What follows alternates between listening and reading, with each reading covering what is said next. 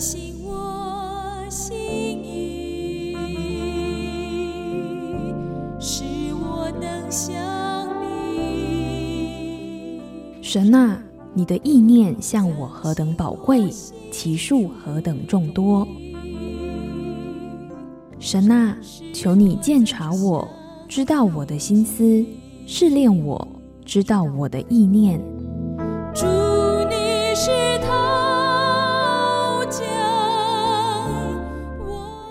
欢迎收听由钟荣凯牧师为您主持的《清醒的心》。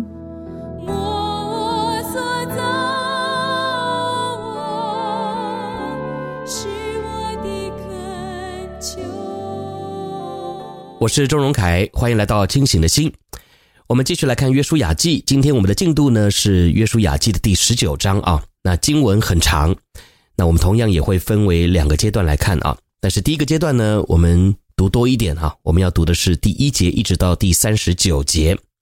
中间呢讲到的就是剩下的支派啊，他们还没有被分到地业的，那他们就用拈阄的方式呢，把这些地呢就按着神的心意分配出去啊。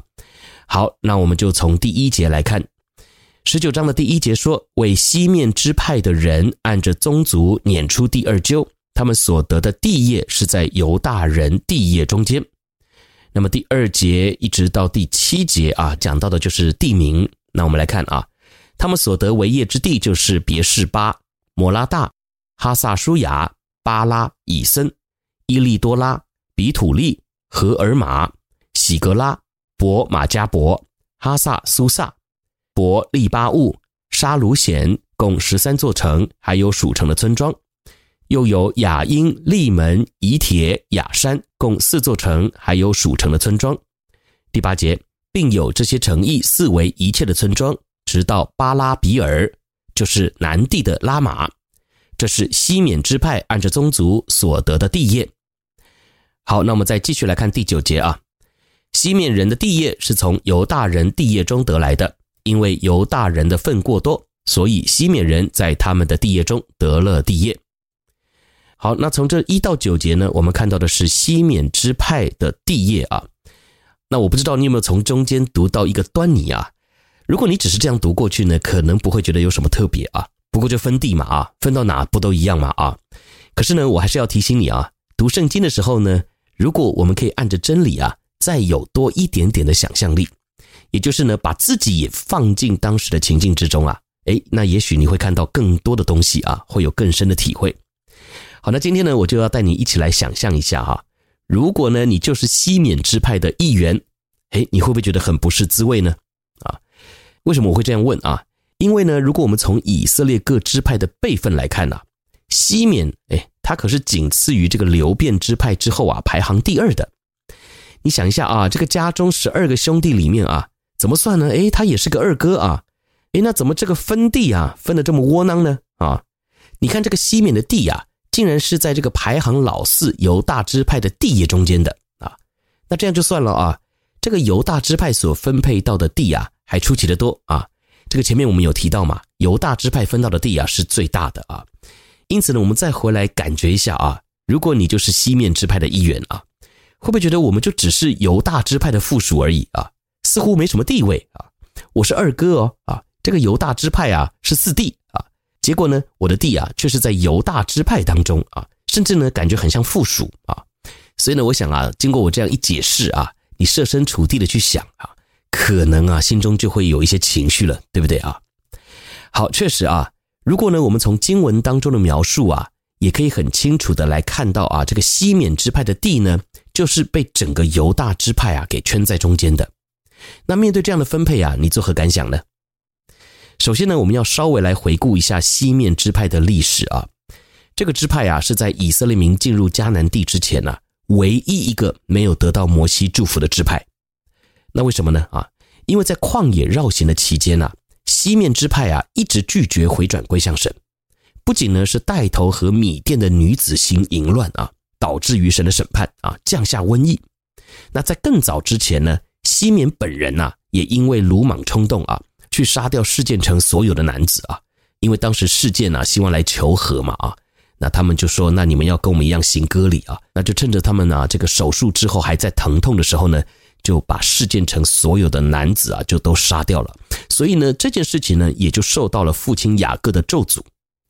所以呢，这个本来应该得享尊荣祝福的二哥啊，如今呢就落到了这等田地，连地业呢也都只能啊是在别人的地业中间。不过呢，当我在默想这段经文的时候啊，也并不是就一直停在这样的一个不平衡的情绪里啊。圣灵呢，就让我从另外一个角度来看啊，这个身为西面支派的一员呐，我应该怎么来面对这样的咒诅呢？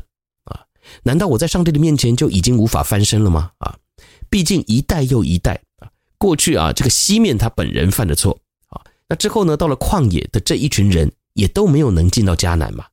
那今天我们这些进到迦南地的西面的后代，我们难道要一直带着这个控告或咒诅来生活吗？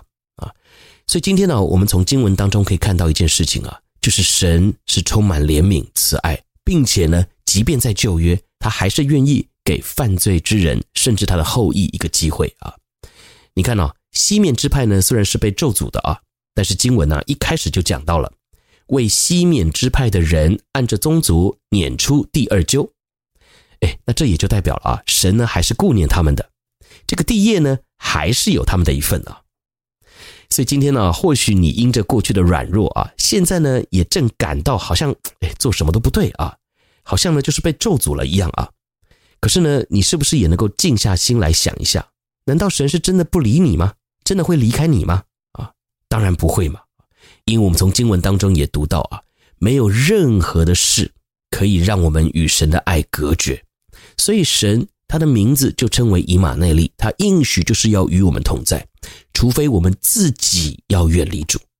所以今天我们一定要脱离这样子的一个控告。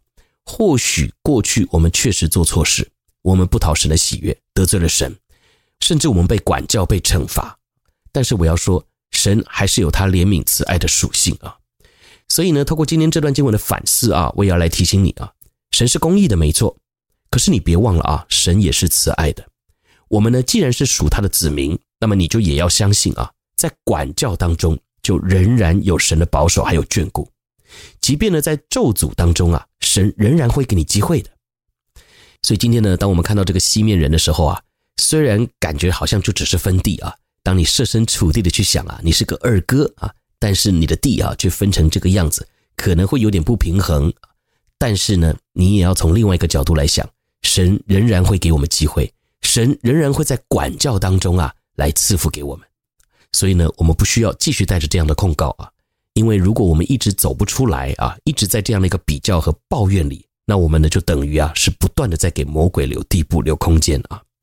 好，那经文我们接下去看啊，第十节，为西布伦人按着宗族撵出第三阄，他们地业的境界是到撒利。第十一节，往西上到马拉拉。达到大巴设，又达到约念前的河。第十二节，又从撒利往东转向日出之地，到吉斯律他伯的境界，又通到大比拉，上到亚非亚。第十三节，从那里往东接连到加特西弗，至以特加逊，通到临门，临门延到尼亚。十四节，又绕过尼亚的北边，转到哈拿顿，通到。伊佛他、伊勒谷，第十五节，还有加他、拿哈拉、申伦、以大拉、伯利恒，共十二座城，还有属城的村庄。十六节，这些城并属城的村庄，就是西布伦人按着宗族所得的地业。第十七节，为以萨迦人按着宗族撵出第四阄。那第十八节之后呢，也是讲到一堆的地名啊。十八节之后说。他们的境界是到耶斯列、基苏律、书念、哈佛连、示按、亚拿哈拉、拉毕、基善、亚别、利篾、隐甘宁、隐哈大、伯帕薛，又达到他伯、哈沙喜马、博士麦，直通到约旦河为止，共十六座城，还有属城的村庄。我们继续往下看啊，二十三节说。这些城并属城的村庄，就是以萨迦支派按着宗族所得的地业。二十四节开始呢，讲到的是为亚设支派按着宗族撵出第五阄。二十五节开始呢，也是讲到亚设支派的地啊。他们的境界呢是黑甲、哈利、比田、亚萨、亚拉米勒、亚末、米沙勒，往西达到加密，又到西和利纳。二十七节转向日出之地，到博大滚，达到细布关，往北到伊弗他伊勒谷，到伯以莫和尼叶，也通到加布勒的左边。二十八节又到易伯伦、利和、哈门、加拿，直到西顿大城。第二十九节转到拉玛和坚固城泰尔，又转到何萨，靠近雅各西一带地方，直通到海。第三十节，又有乌马、雅弗、利和，共二十二座城，还有属城的村庄。三十一节，这些城并属城的村庄，就是亚设支派按着宗族所得的地业。好，三十二节，我们继续看啊，为拿弗他利人按着宗族撵出第六阄。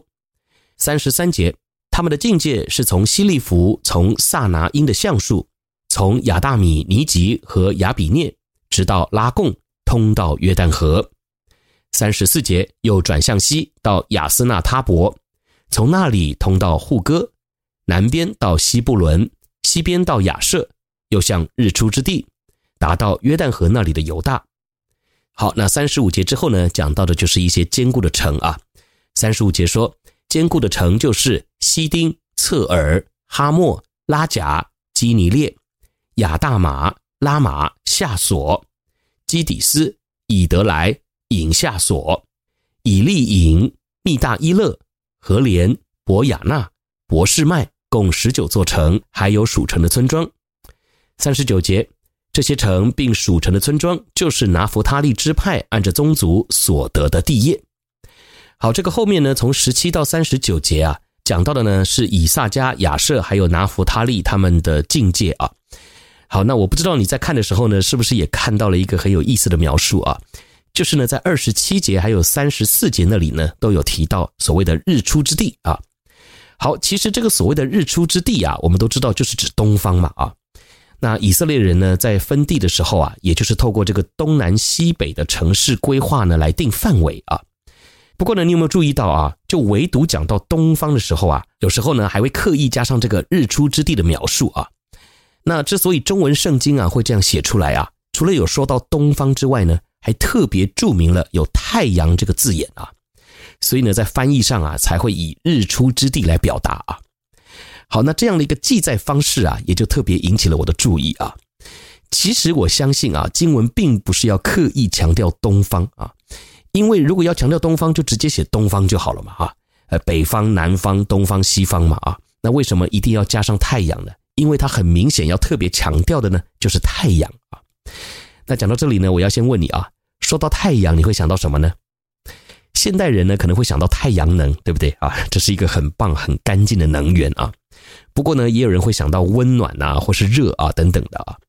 当然，某种程度来说啊，太阳呢也代表了一天啊，因为你看啊，我们算天的单位啊，用的就是日这个字嘛啊，也就是太阳嘛啊。所以我相信啊，在这里所讲到的东方啊，特别还要提到太阳，就表示神呢，或许就是要借着太阳啊来提醒我们。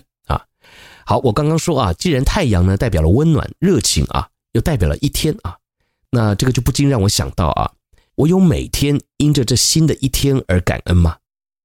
我每一天呢是仍然一直在低着头算我有多少产业、有多少财产呢？还是我想到的是神的恩典呢？想一下啊。经文所提到的东南西北，目的呢，就只是要告诉各个支派，他们所拥有的地业是从哪里到哪里啊。可是这个时候呢，诶，突然来了个太阳的描述啊，不就也是要提醒我们吗？生命当中如果没有了这一天，那这些产业又有什么意义呢？啊，所以呢，这个日出之地啊，正是代表了唯有神呢给了你这一日，那这些产业啊才有意义啊。也因着有这一日。哎，你也才能够真正的享受到温暖还有幸福感，对吧？所以今天呢，你还只是在看你所拥有的一切吗？而你难道没有看到这宝贵的一天吗？啊，所以呢，盼望今天我们在读这个经文的时候啊，虽然都是一堆的地名啊，好像跟我们没什么关系，但是呢，我盼望这“日出之地”四个字啊，也能够成为我们的提醒啊。好，那我们先休息一下，我们一会儿再回来。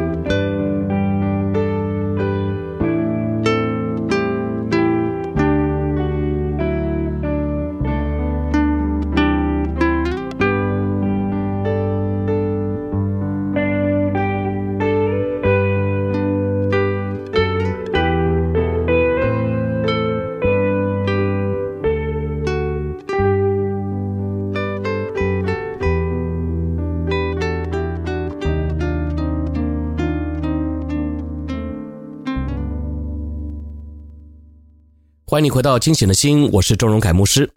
我们继续来看《约书亚记》的第十九章。今天经文比较长啊，但是前半段呢，我们花比较多的时间读比较长的篇幅啊。那接下来第二段，我们就从四十节一直读到五十一节。好，我们来看第四十节，为但支派按着宗族撵出第七阄。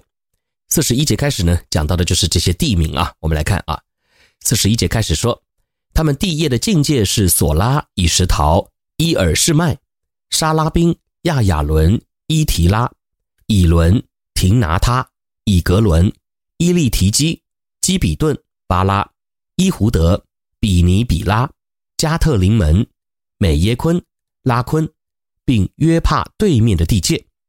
四十七节，但人的地界越过元德的地界，因为但人上去攻取利善，用刀击杀城中的人，得了那城，住在其中。以他们先祖但的名，将利善改名为但。四十八节，这些城并属城的村庄，就是但支派按着宗族所得的地业。四十九节，以色列人按着境界分完了地业，就在他们中间将地给嫩的儿子约书亚为业。五十节是照耶和华的吩咐，将约书亚所求的城，就是以法莲山地的亭拿希拉城给了他，他就修那城，住在其中。五十一节，这就是祭司以利亚撒和嫩的儿子约书亚，并以色列各支派的族长，在示罗会幕门口耶和华面前免究所分的地业，这样他们把地分完了。好，那终于把地分完了哈。我们来看啊，这个第四十节一直到五十一节啊，那我相信你从这段篇幅当中啊，可能呢也会和我一样啊，稍微松了一口气啊。好，那今天呢，在经文的最后啊。讲到的是约书亚呢被分到了单独的地业，那这个呢是记载在第四十九节还有五十节两节之中啊。好，如果你还有印象的话呢，这个分地呢都是按照支派宗族来分配的啊。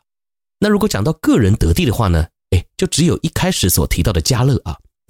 经文说啊，他都已经八十五岁了，还向约书亚呢请求啊，要把过去摩西所答应他的希伯伦山地给他啊。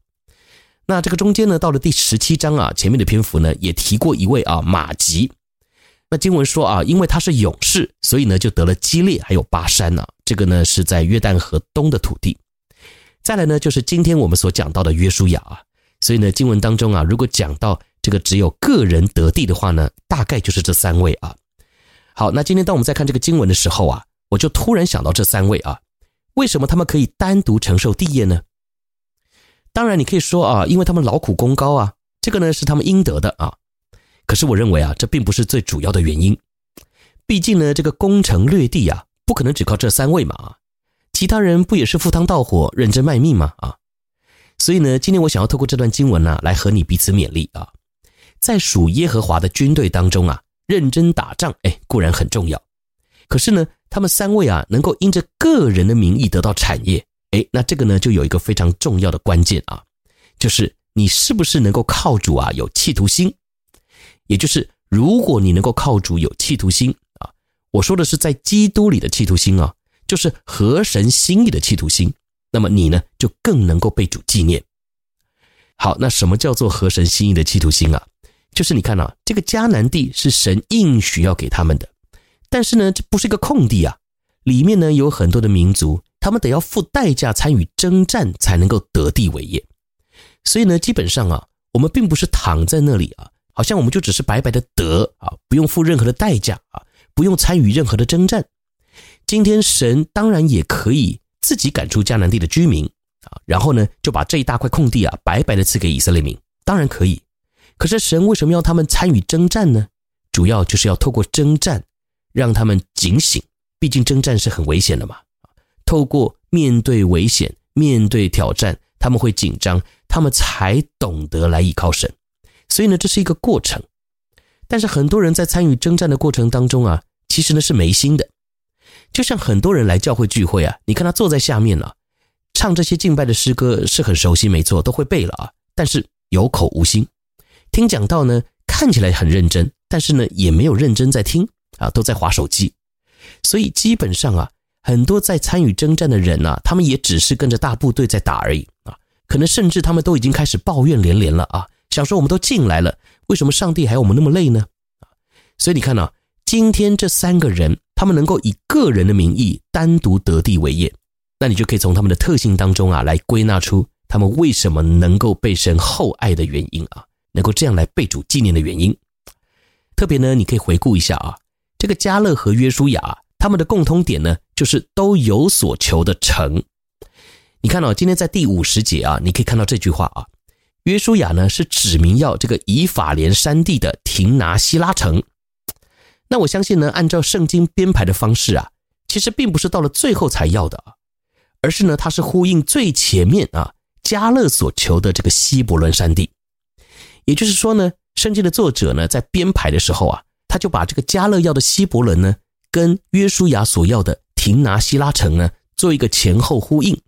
也就是呢，要显明啊，他们在这件事情上面，他们确实啊是始终如一，在神的面前有这样一个圣洁的企图心啊。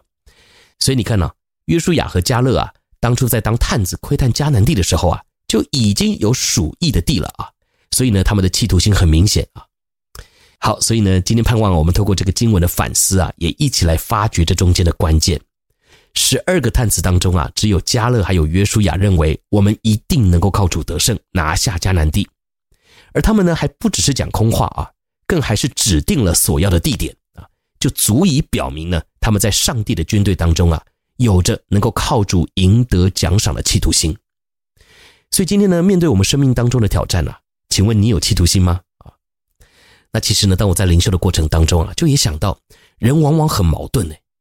我们通常呢会有企图心，都是靠着自己的时候才会有啊，也就是我们最后实在没办法了，必须要交托仰望给神之后啊，诶，我反而就没有企图心了啊。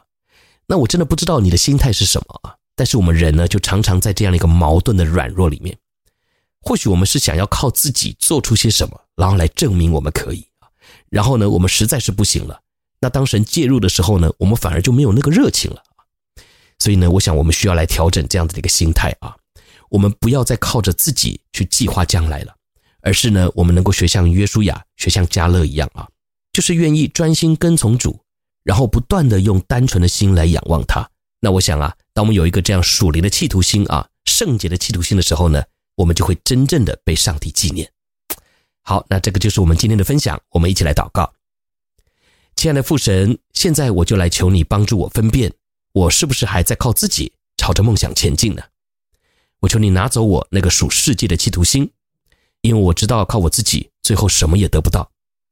今天我宁愿在你的应许之中与你一同面对征战，因为我相信唯有在神国里的企图心才会真正的被你纪念、蒙你悦纳。谢谢主，透过这段经文来提醒我，如此祷告是奉耶稣基督的名，Amen。我是周牧师。你所收听的是清醒的心灵修节目，愿神亲自恩待赐福他自己的话语。那我们就在下期的节目当中再会喽，拜拜。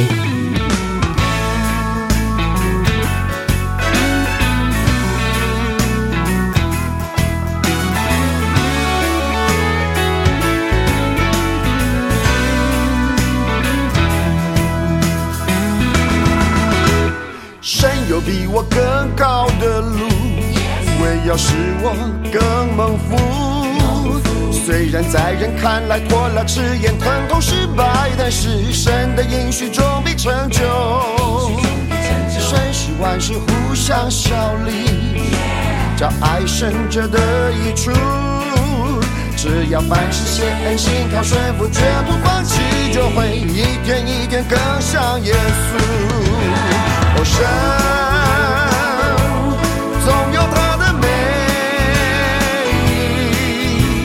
神有他美意，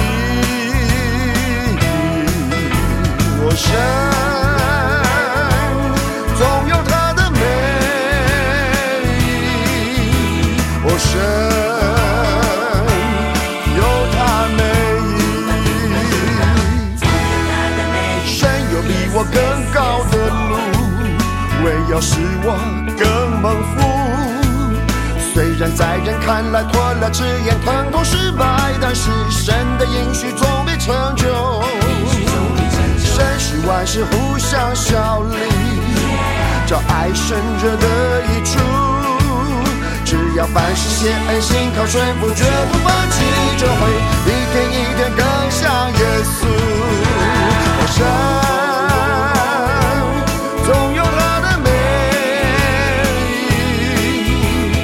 意，